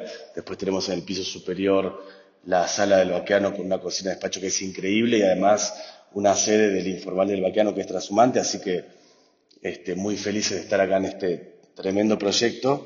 Y bueno, una de las cosas por las cuales nos vinimos a Salta es porque queríamos ser consecuentes con nuestro discurso de sustentabilidad y en Buenos Aires se nos estaba haciendo un poquito difícil. Eh, ahora tuvimos la posibilidad este año de, nos ofrecieron ya varias veces de presentarnos a, al concurso, al PRI de Barón B, y siempre por cuestiones de tiempo, por una cosa o por la otra, no, no lo habíamos hecho. La verdad que no somos de presentarnos a concursos y en este momento nos pareció una linda oportunidad para mostrar el proyecto enorme que tenemos acá y que venimos haciendo hace muchos años. Así que creo que no, no, era, no era un mal momento para hacerlo. Eh, y bueno, el, el secreto de, de mi plato creo que es este, el producto, siempre, el producto, los productores, el territorio, creo que es el secreto de todos mis platos y en este caso el crudo de llama, que es un plato emblemático del vaqueano, el mayor secreto que tiene es poder trabajar con productos de calidad de, hoy de las regiones del NOA, ¿no? Eh, y me gustaría eh, compartir con ustedes una canción que me, inspira mucho eh, del folclore, que si bien no es de acá de, del norte, pero bueno, es, es del Paraná y que corresponde con un trabajo muy lindo que hicimos con los pescadores del Paraná, que es Oración del Remanso de Jorge van der Molen. Espero que lo disfruten tanto como yo, les mando un cariño grande y para cualquier cosa estoy a disposición. Abrazo a todos.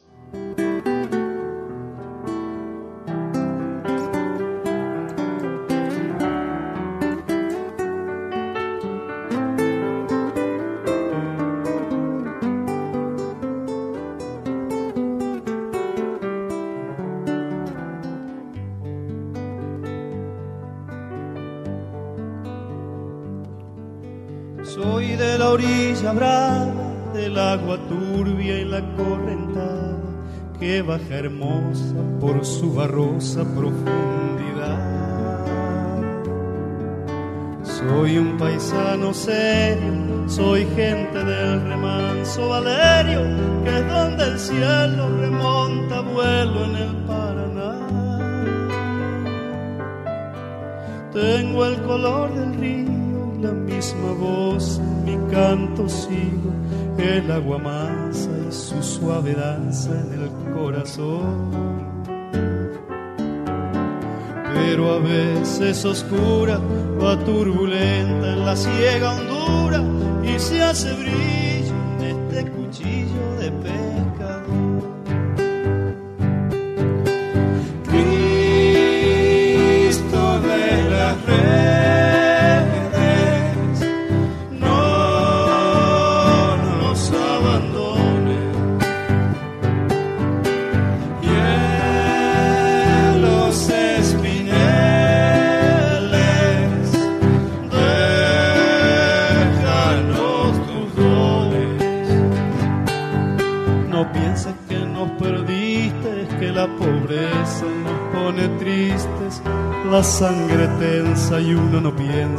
piensa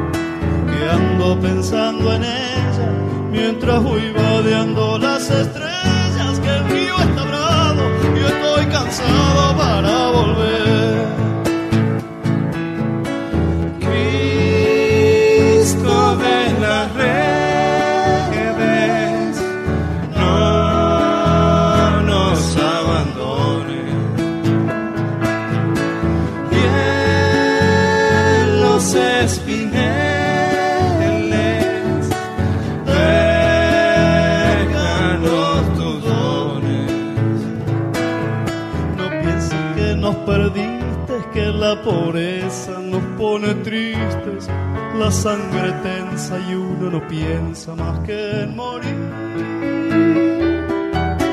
Agua del río viejo, llévate pronto este llanto lejos, te está aclarando y vamos pescando para vivir.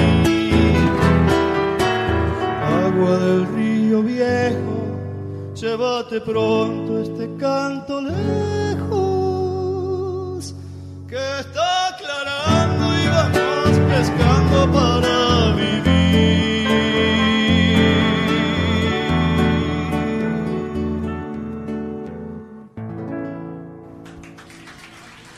Dos cosas. Primero, profesora, qué linda que es la oración del remanso de Jorge van der Mole.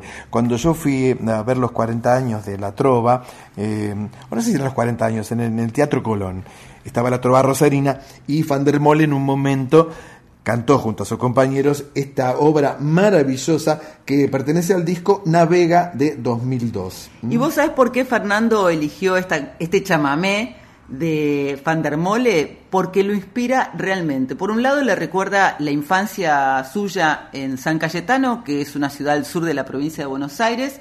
El papá de Fernando, pescador y cazador. Qué bueno. Y, y por otra parte, hizo un proyecto que tiene que ver con la Mesopotamia. Él estuvo trabajando en el río Paraná, Fernando, con los pescadores para proteger la depredación que hay de los peces en el río. Sí, la fauna ictícola. Mm, y justamente con el permiso de Van der Mole utilizaron Oración del Remanso. Así que fíjate toda la historia que a veces tiene una canción y Pero espere, espere, eh, porque Fernando tiene muchos premios, me dijo usted. ¿Cómo es el premio este de B, el premio B de Barón B? Bueno, vamos a contarlo, ya hemos hablado en otras ocasiones, esta es la cuarta edición, es uno, el de Fernando, uno de los tres proyectos finalistas con el Baquiano, el otro es Calma Restó de Jorge Monopoli en Ushuaia, Tierra del Fuego, Ajá. y eh, El Alambique de Alejandra Repeto en el Calafate en la provincia de Santa Cruz. Es un premio que busca vincular y reconoce eh, la alta gastronomía nacional, visibilizando las historias que transforman a través de este evento que recorre todo el país, porque en este caso se han presentado más de 60 cocineros de todo nuestro país Ajá. y se valoriza la diversidad y la riqueza de cada región. El jurado lo forman Mauro Colagreco, Upa, nada menos. la colombiana Leonor Espinosa, Sí. es una cocinera Sí, extraordinaria. claro. eh, la sommelier argentina triunfadora en el mundo, Paz Levinson. Y nuestro Martín Molteni, digo nuestro porque siempre está a mano en Saborati. El, el ganador se conocerá el próximo 25 de agosto. Ellos tienen que cocinar en vivo en un hotel, va a ser de aquí de la ciudad de Buenos Aires, en el Four Seasons. ¿Y, y qué, mm, y qué, qué cocina él? Bueno, el vaquiano justamente es cocina autóctona contemporáneo y su nombre tiene que ver con eso, el vaquiano también. Fernando junto a Gabriela Lafuente, que es sommelier, abrieron en el 2008 este restaurante, ahora como te contaba se mudaron a Salta. Podemos ir a visitarlos Sí. un día, ¿no? Mira, ellos hacen unas empanadas de yacaré Uy, que son muy ricas, un falso ojo de bife, ajá. Porque en realidad es un lomo de pacú, por ejemplo. Ah, Ellos mira. todo lo cocinan con los productos de Argentina De y con carnes nativas, ¿sí? Y para este concurso, que un poco lo describió cuál era su secreto, que es el respeto del producto, presentó un plato de carne cruda de llama marinada, Epa, quinoa pop de tres colores. ¿qué es quinoa pop? Y es, la quinoa es una semilla. Sí. Bueno, es un nombre, pop, Claro, que es el- la de- forma por de los salteado. colores, claro. La emulsión de ají picante, crocante de amaranto con falso caviar de vinagre de rica rica. Es decir, Oiga, mozo, mire, acá me trajo un falso caviar. ¿Qué quiere decir? Que la rica rica, viste que es una, una hierba aromática. Sí, sí. Y bueno, le, le hacen las formas y con hojas frescas de suico, que es otra hierba aromática. Por supuesto que, como contaba Fernando, ellos tienen muchísimos proyectos que están todos buenísimos. Ellos hicieron, por ejemplo, Cocinas sin Fronteras con otros Me eh, acuerdo, cocineros Cocina de nuestro sí, país. me acuerdo de eso. Además, en este multiespacio que tienen ahora en Salta, tienen la, prim- la primera es- biblioteca pública gastronómica de todo nuestro país. Qué bueno. Además, un departamento de investigación y desarrollo. Tienen su propia huerta y, por supuesto, el restaurante que también funciona como escuela. Así que le deseamos mucha suerte, pero Sí, vamos a aclarar. claro, se lo merecen. Eh, eh, mucha suerte, mucha mar a Fernando Rivarola, al Baquiano y a Gaby, por supuesto, La Fuente.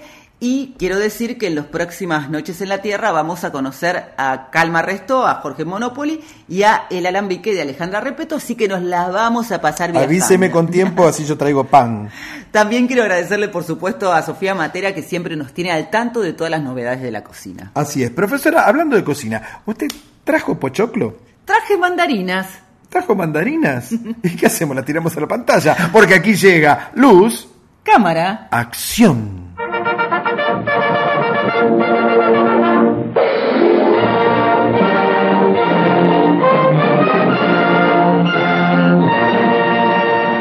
Esta noche en Luz, Cámara, Acción vamos a hablar de una película absolutamente profunda, sensible, humanista, titulada Mandarinas, que se estrenó en el año 2013. Estuvo dirigida por Sasa Urushadze y los intérpretes son Lembit Ulfzak, Georgi Nakashidze, Misha Meski, Elmo Nyuganen y Raivo Tras. ¿Te quedó claro? Clarísimo, varones. Vamos a escuchar. ¿Sabe un de qué va? Claro, ahora vamos a escuchar un poquito el tráiler, después le cuento de qué va Por todo favor. esto. ¿Eres ruso? No, soy estonio. ¿Y qué hace un estonio por aquí?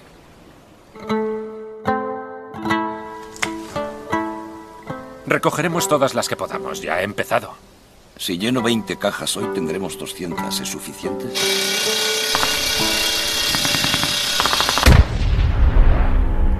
Este pasó primero. Aquel le perseguía y le disparaba. El checheno se curará en una semana. Pero el georgiano no lo sé. Dependerá de lo que resista. Bien, enemigos. Él es Ahmed. Él es Nika. Ya sabes, georgiano, si quieres vivir, no salgas fuera. ¿No tienes miedo de que se maten? El checheno me dio su palabra. ¿Y el georgiano?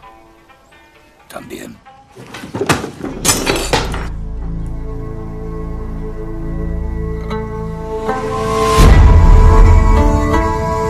¿Dónde está mi arma? En cuanto venda las mandarinas me marcho a Estonia. Adelante, ¿por qué no me matas como prometiste? Por la muerte.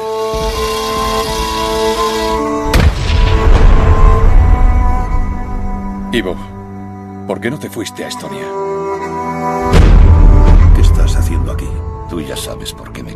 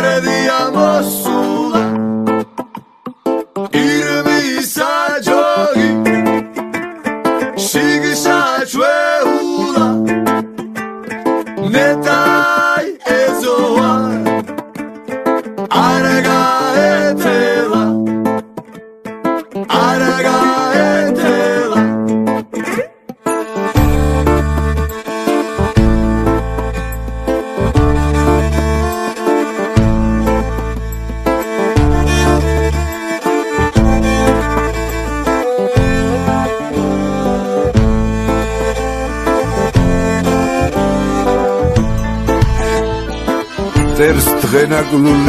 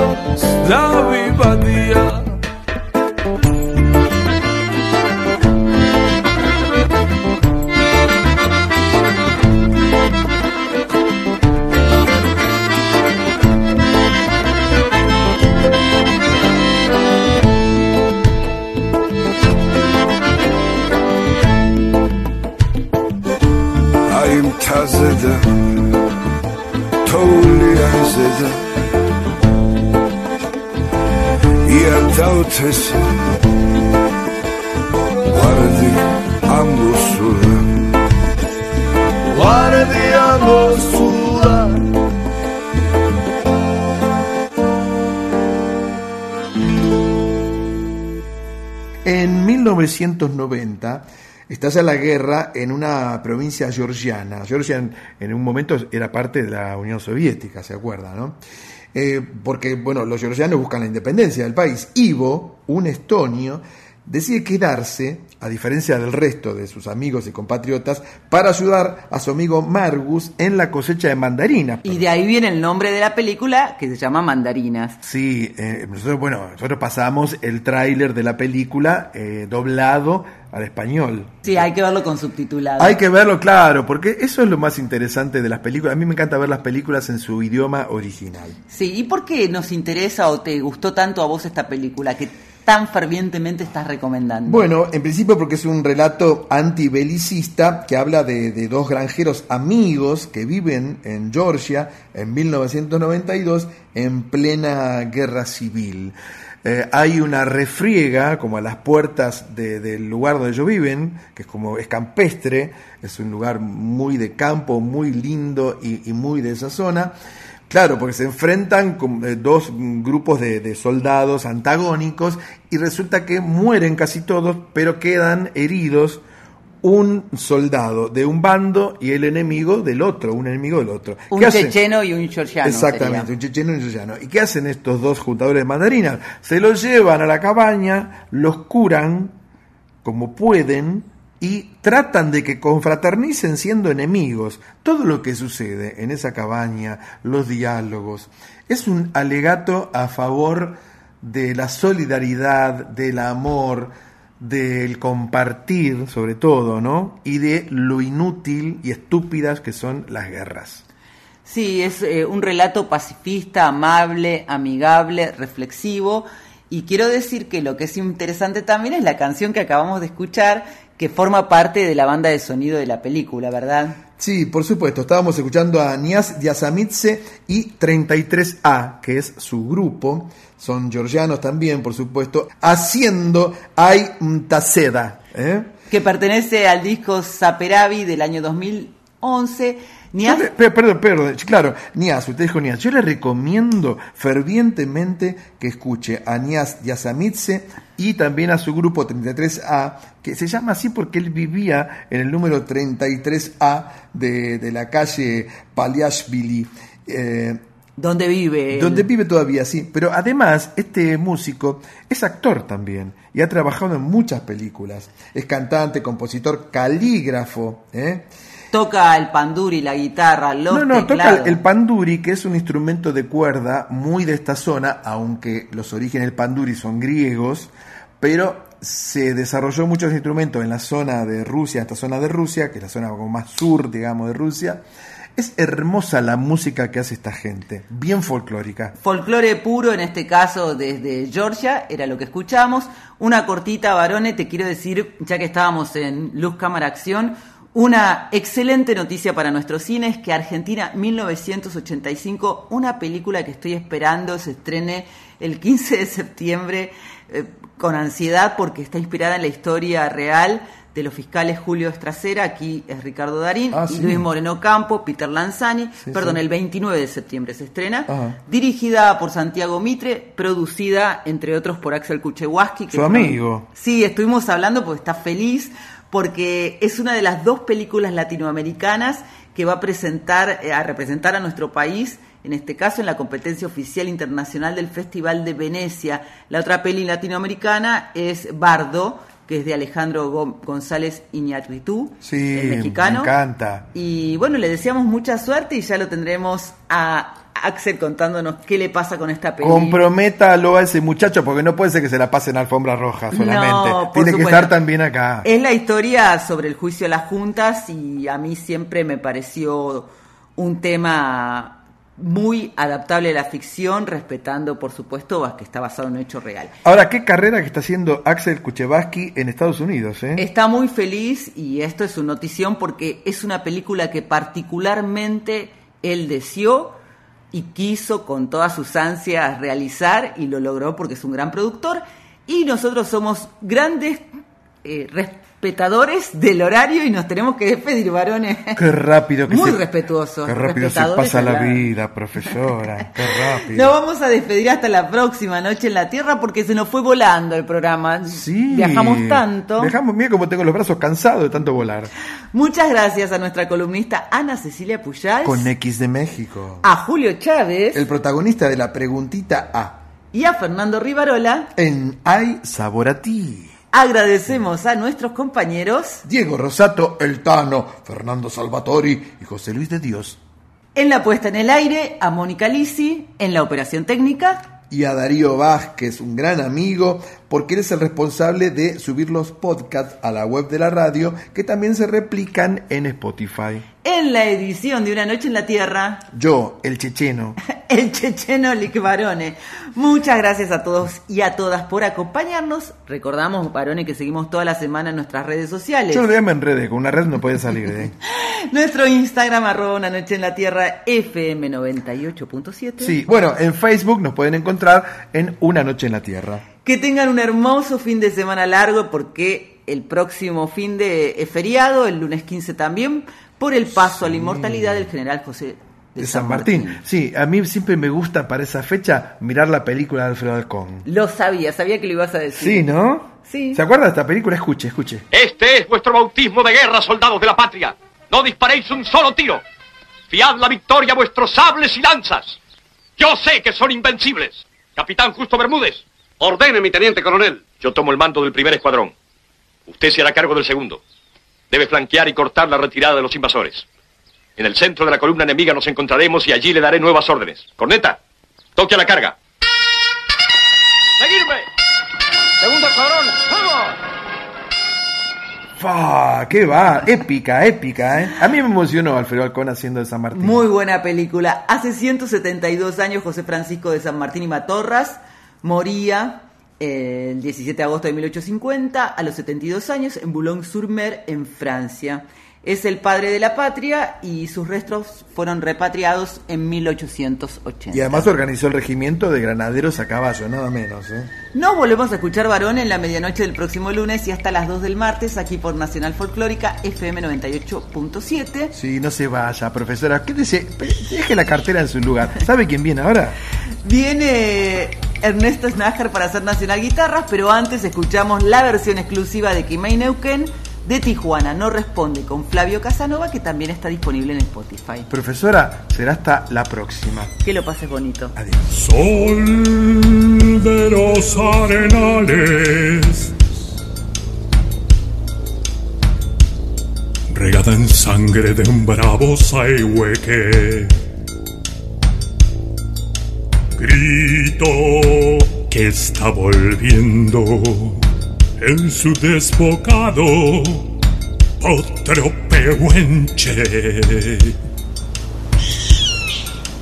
El cielo la honda noche se oye del viento la serenata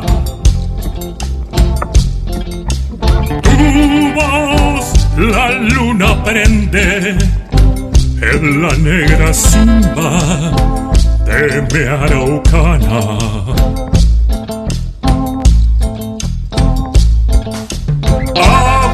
que van quieren volver. Aguas que van quieren volver. Y arriba del campo prendido Neuquén Kimei Kimei Neuquén Neuquén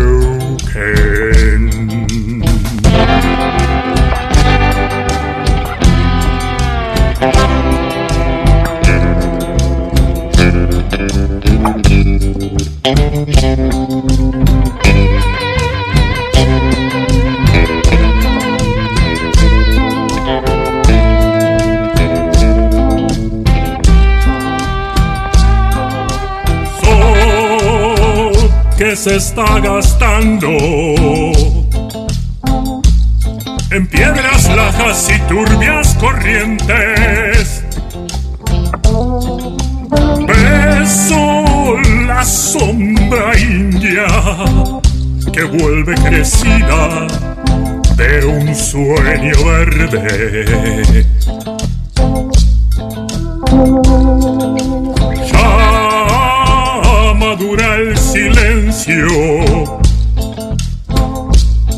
Por el agreste vientre de tus bardas. Quieren rayen dormirse, tiemblan sus entrañas enamorada.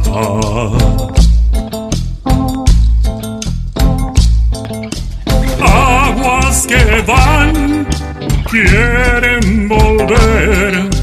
Aguas que van, quieren volver. Río arriba del canto prendido, Neuquén, Quimei, Quimei, Neuquén. Neuquén, Quimei, Quimei,